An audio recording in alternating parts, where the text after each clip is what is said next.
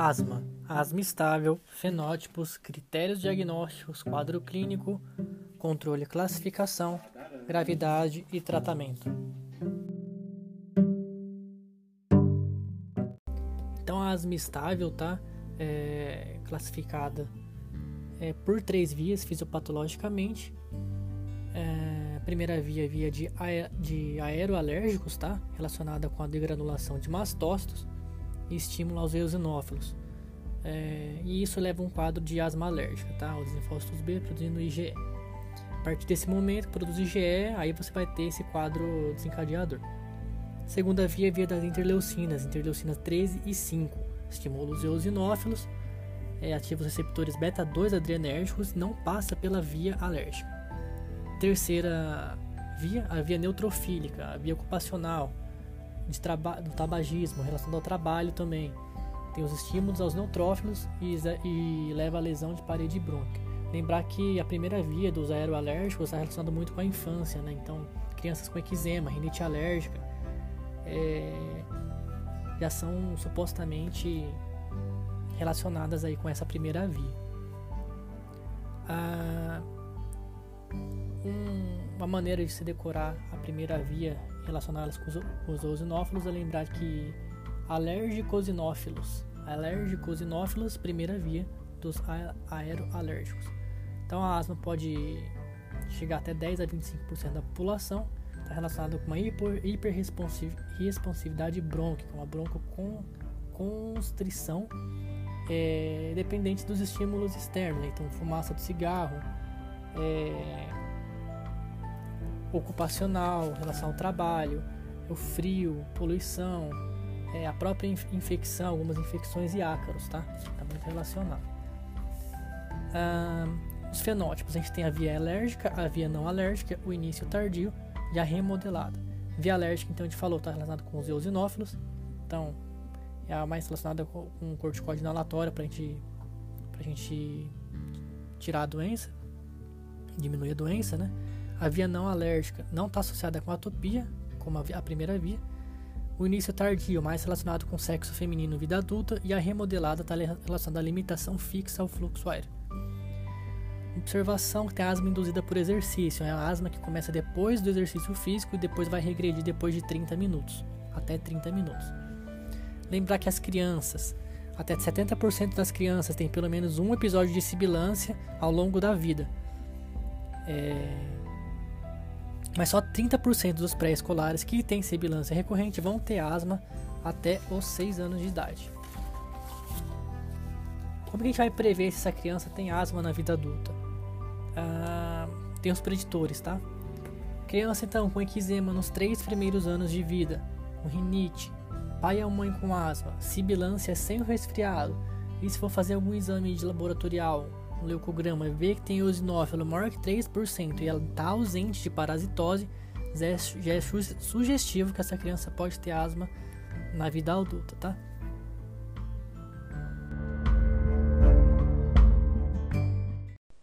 Quadro clínico. É, a gente vai ter sintomas cíclicos intermitentes, tá? É, tosse, dispneia, sibilos, dor torácica. Os pacientes que têm esses sintomas geralmente têm uma, uma espirometria normal, que a gente vai falar agora depois relação aos, aos exames complementares. Então, tosse, dispneia, sibilos e dor, dor torácica são sintomas cíclicos. É, e estão relacionados com os fatores desencadeantes que eu já falei antes. Então, frio, a poluição, é, aeroalérgenos, fumaça de cigarro e infecção. Lembrar da infecção que cobra muito em prova. Exames complementares, que a gente tem aqui?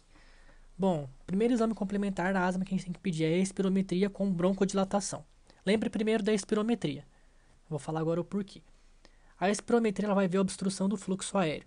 Então a gente vai ver o volume expiratório forçado no primeiro segundo e a capacidade vital funcional. Se a gente tiver uma relação entre o VF1 e o CVF sobre o CVF menor que 0,7, a gente já tem uma obstrução do fluxo aéreo comprometida. Não significa que tem asma. A gente tem dois critérios na espirometria para a gente avaliar um exame depois que o paciente fez. Então, chegou para você o paciente, fez a espirometria, você vai avaliar. Você pode avaliar pelo critério, internacional e pelo critério brasileiro. O critério internacional avalia o VF1 de pelo menos 200 ml e 12% do valor pré-broncodilatador. Você não fez a broncodilatação ainda no exame, você faz primeiro a espirometria. Lembra desse E, 200 ml e 12%. As provas cobram muito.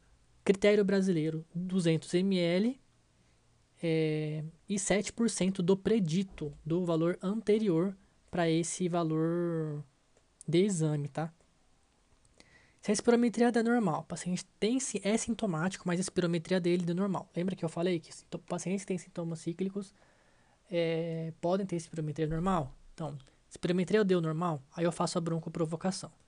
Quando que dá positivo? Se tiver uma redução maior ou igual a 20% no exame. Mas não é sensível. Então, é, a gente pode ter, depois que a gente fez a espirometria, a broncoprovocação positiva, a gente pode ter uma asma, rinite alérgica e uma doença do refluxo gastroesofágico. Então a gente vai falar aqui um pouquinho é, sobre o diagnóstico, diagnóstico diferencial e controle e classificação. O diagnóstico a gente tem que ter a clínica e um exame para provar a hiperresponsividade, hiperresponsividade tá? É, que seria a espirometria com broncodilatação, e aqui pode entrar outro exame, que é a variação do pico de fluxo ao longo do dia. É o segundo exame que você pode lançar a mão. Se esse pico de fluxo tiver maior que 20%, é positivo para asma. Lembrar que Quanto menor o pico de fluxo respiratório, maior é a gravidade da asma. Para que servem esses dois exames, Polimetria e pico de fluxo? Para diagnóstico, para monitorar e para ver a gravidade. Raio-x de tórax não é sensível, não é específico, pode servir para a gente ver diagnósticos diferenciais. É, o que a gente vai falar agora? De controle e classificação. Vamos lá. Controle e classificação da asma. A gente pega o paciente e verifica, faz uma análise de quatro semanas dele alguns parâmetros que a gente tem que avaliar. É, sintomática diurna, sintomática noturna, uso de resgate, interferência na atividade física e o pico respiratório forçado sobre o volume respiratório forçado no primeiro e segundo. Uma relação deles, tá? Asma controlada. No máximo até dois episódios no dia, por semana. Não pode ter episódio noturno, é o segundo parâmetro. Terceiro parâmetro, resgate, uso de resgate. No máximo até dois usos de resgates por semana. Não, outro parâmetro, atividade física. Não pode ter interferência na atividade física e a relação PFE sobre VF1 tem que ser maior de 80% do basal. Isso é asma controlada. Asma parcialmente controlada. Asma parcialmente controlada, é, você tem que ter dois critérios alterados, tá? Dois critérios alterados. Por exemplo, uh, lembrar que o resgate você pode usar no máximo até duas vezes por semana, assim como sintomática diurna.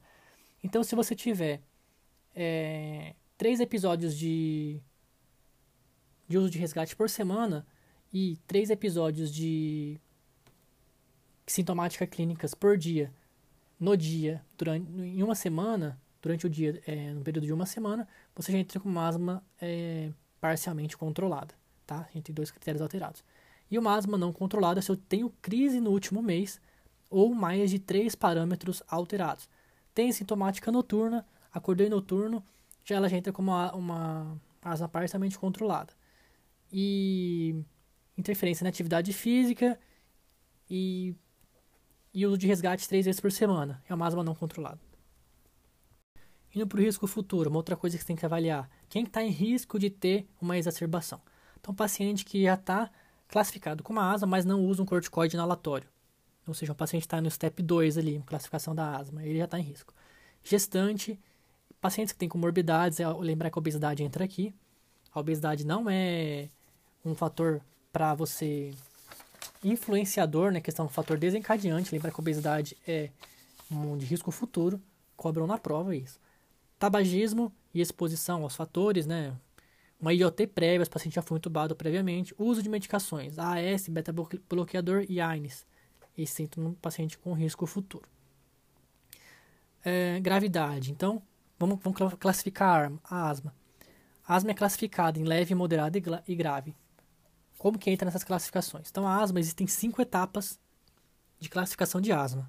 Essas cinco etapas são definidoras por tra tratamento. Etapa 1, etapa 2, etapa 3, etapa 4 e etapa 5. A divisão dessas etapas vai classificar leve, moderada e grave. Então, asma leve, entra a etapa 1 asma moderada, etapa 2 etapa 3, asma grave, etapa 4 e etapa 5. Agora, em relação à classificação dentro das etapas e o tratamento. Lembrar que a gente tem então cinco etapas: etapa 1 leve, etapa 2 e 3 moderada, etapa 4 e etapa 5 é asma grave. Etapa 1, a etapa leve, é a asma leve. Como é que a gente vai tratar isso? Com beta-agonista de curta duração, tá? Lembrar, beta-agonista de curta duração vai entrar em tudo, tá? Em tudo. As provas cobram muito questão em relação a você subir o step ou descer o step. Quando que eu vou é, colocar um, um beta-agonista de longa, quando vou colocar um corticóide inalatório, mas eu vou falar aqui já. Então lembrar, etapa 1, beta-agonista de curta, curta, é o SABA, tá? É, eu posso considerar uma dose baixa de corticóide inalatório também. Etapa 2, uma dose já, já entra o corticóide inalatório, já entra uma dose baixa de corticóide inalatório. É, com o beta-agonista de curta. Etapa 1, etapa 2, beta-agonista de curta. Etapa 2, com dose baixa de corticóide inalatório, tá? Eu posso entrar com antileucotrieno também, LTRA, ou uma dose baixa de teofilina. Vamos lá para asma de etapa 3. Etapa 3. Então, eu já tenho lá é, uma dose baixa de corticóide inalatório, que eu vim da etapa 2, tá? E eu posso entrar com um, um beta-agonista de longa duração, um LABA. Essa, isso entra como etapa 3. Etapa 4. Aí a gente tem asma grave, né? Asma grave, etapa 4 etapa 5. Etapa 4. Eu não vim de uma dose baixa de corticóide inalatório, então etapa 4 eu vou entrar com uma dose média a alta de corticóide inalatório, é, mantendo o beta-agonista de longa duração também. Etapa 5. Encaminhar um tratamento adjuvante, é, e eu posso já entrar com um anti-GE ou anti-L5, omalizumab e nepolizumab, que não tem ainda, acho que na, no mercado brasileiro. Então lembrar que você vai sempre da etapa 2 para a etapa 4, você vai começar com uma dose baixa de corticóide inalatório, dose média ou dose alta, é, até a etapa 4. Lembrar que etapa 3 e etapa 4 já entra o beta-agonista de longa duração. É, na etapa 3, na etapa 4 e na etapa 5, eu vou manter o, o, o beta-agonista de curta como uma alternativa ou uma dose baixa de, de corticóide inalatório ou formoterol se necessário. Lembrar que os antileucotrienos, que é um que é um tratamento é, alternativo, é, a gente usa os antileucotrienos caso os corticóides inalatórios não sejam suficientes para levar o controle da asma. A gente pode usar os antileucotrienos, tá? Outra coisa para a gente analisar no tratamento. Tempo de checagem para subir o step ou descer o step. 3 meses três meses para checagem. Outra coisa, vou classificar o paciente que chega para mim já com diagnóstico de asma, não na etapa 1. Ele já entra como etapa 2 se ele, se ele for pouco sintomático. E entra na etapa 3 se for muito sintomático. Por quê? Porque na etapa 1 você não consegue descer o paciente, você só consegue subir. Você tem que ter um parâmetro se eu vou descer o paciente, se ele melhorou depois de 3 meses ou se ele vai piorar depois de 3 meses. Então já entro na etapa 2 se ele for pouco sintomático. Então esse foi um resumo de asma, tá?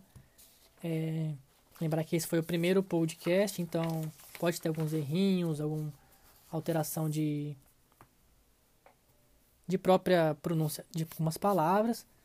É, e eu agradeço também o material do Sanar Residência Médica, que me ajudou muito a, a auxiliar nos estudos e a, gravar esse podcast. Valeu, pessoal. Obrigado.